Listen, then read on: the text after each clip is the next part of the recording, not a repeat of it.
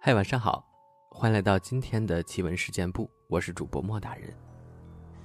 今天这期故事呢，我们来讲一个活判官的故事。这事儿发生在我舅舅他们村里。话说他们村里有个怪人，行为举止与常人一样，生活简单，人缘也不错，大家也爱和他来往。可是打他三十多岁起，得了个怪病。就是会突然的晕过去，有时突然的让人很害怕。比如你正和他说话，他突然就昏了过去。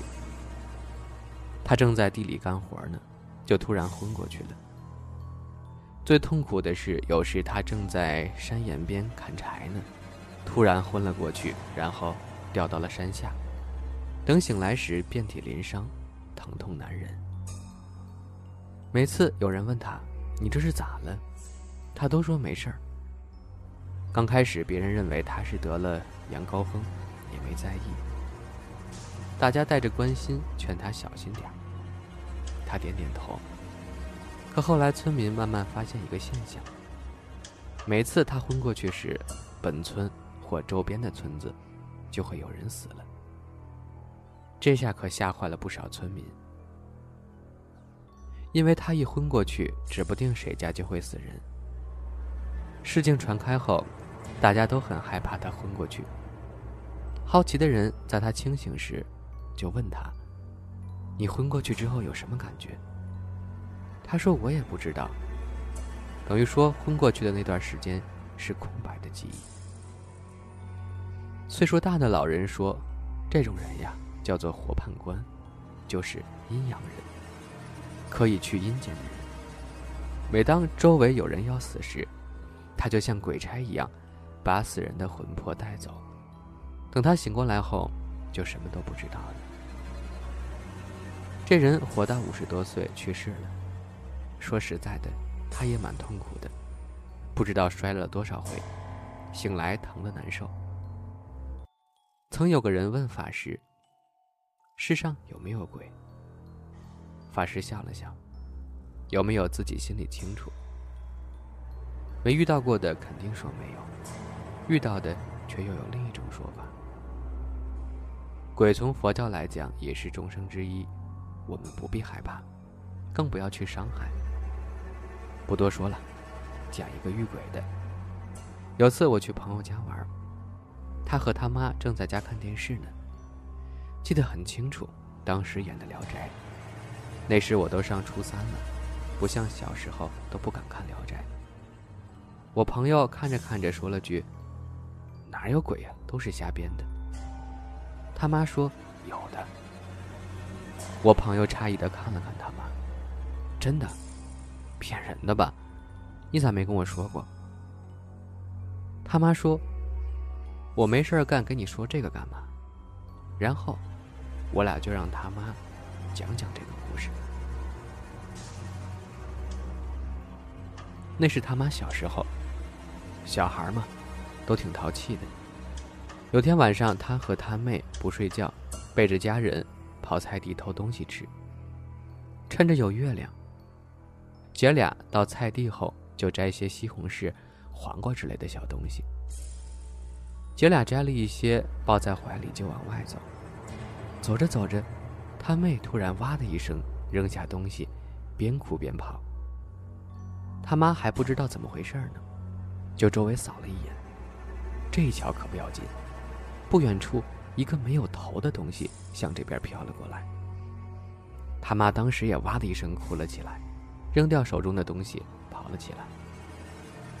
他妈说当时那种感觉无法形容，恨不得飞回家，鞋都跑掉了。可那个东西还在后面跟着。村里人听到孩子的哭声，都纷纷出来了。以前农村就是这样有人情味儿，一家有事儿，几乎全村人都出来。这时出来快的几个人赶快过去抱住姐妹两个，拍着后背安慰说：“别怕别怕，有伯伯在呢。”姐妹俩趴在大人怀里就昏了过去。过了一会儿，人也多了起来。有人说：“赶快叫他们三爷来。”他三爷懂行，三爷赶到后一看，知道怎么回事，就大骂起来，连小孩子也不放过，我倒要看看是哪里的野鬼。骂完后说：“先把孩子的魂儿叫回来。”后来他三爷在那个地方钉了个红木头，上面还有字儿。之后再也没见过那东西了。要说这鬼附身在灵异事件中算是常见的事儿了，但是对于我们这些没见过的，依然很新鲜。鬼附身大多是找与他有缘的人，一般来说都是冤情债主，并不是随便就可以上别人身的，不然会受到惩罚的。闲话少叙，讲一个发生在我朋友家里的事儿。他家里离城市不远，节假日都会回去。这事儿，正是他去年十一前回去时发生的。Mom deserves the best, and there's no better place to shop for Mother's Day than Whole Foods Market. They're your destination for unbeatable savings, from premium gifts to show-stopping flowers and irresistible desserts. Start by saving 33% with Prime on all body care and candles. Then get a 15-stem bunch of tulips for just $9.99 each with Prime. Round out Mom's menu with festive rosé, irresistible berry chantilly cake, and more special treats. Come celebrate Mother's Day at Whole Foods Market. 回去的当天晚上，他哥叫他喝酒。他哥刚结婚没多久，新家离他们原来住的家不远。嫂子炒了几个菜，哥俩就边喝边聊。他嫂子忙完后，就坐在他哥身后的凳子上。他嫂子坐了一会儿，便走到他哥俩面前说：“我也想喝。”我同事迟疑了一下，看了看他哥。他哥说。没事，你嫂子也能喝一点。我同事就倒了一小杯递给嫂子。他嫂子喝完一杯后，又自己倒了几杯，也不吃菜，光喝酒。他哥看到有点火了，就说：“小心身体，别喝了。”他嫂子就起身回到原来的位置坐下来。他哥俩呢就没事接着喝。正喝着呢，他嫂子先是抽泣。然后，慢慢的就哭了起来。他哥这下真火了，咋了？不让你喝，你还不乐意了？给脸不要脸是不？要哭滚出去哭！我同事赶快劝他哥，他嫂子不但没有理，而且走过去拿起酒瓶，直接喝了起来。他哥上去夺过酒瓶，朝脸上扇了两个耳光。他嫂子目光呆滞的看着他哥，还没等他哥说话呢，嫂子突然大笑起来。他哥边骂：“你疯了吗？”边上去拉他嫂子。他哥这么一拉，感觉不对劲儿，立马叫我同事：“你过来帮我，这不是你嫂子。”原来他哥拉他嫂子时，感觉嫂子的力气格外的大。所以才知道情况不对了。我同事没遇到过这种事儿，也不知道怎么回事儿，稀里糊涂的帮他哥拉他嫂子。两个大男人硬是没有拉动。他哥让我同事去拿个绳子。哥俩费了九牛二虎之力，才把嫂子绑了起来。他哥让同事在家里看着，他出去叫人。他家人和街坊邻居听到动静很大，也都过来看怎么回事儿。过了一阵子吧，他哥带着一个老太太来了，大家都认识，据说有两下子，还带了些东西，估计是做法事用的吧。老太太走到他嫂子跟前问：“你是谁？”他嫂子不吭声。老太太说：“要是不说，那我可不客气了。”这时，他嫂子说话了，声音是个男的。我苦呀，我都等了好多年了。老太太说：“你再苦也不能折腾别人呀，你先离开人家的身体，有话好好说。”那人还是不听，依旧大喊大叫。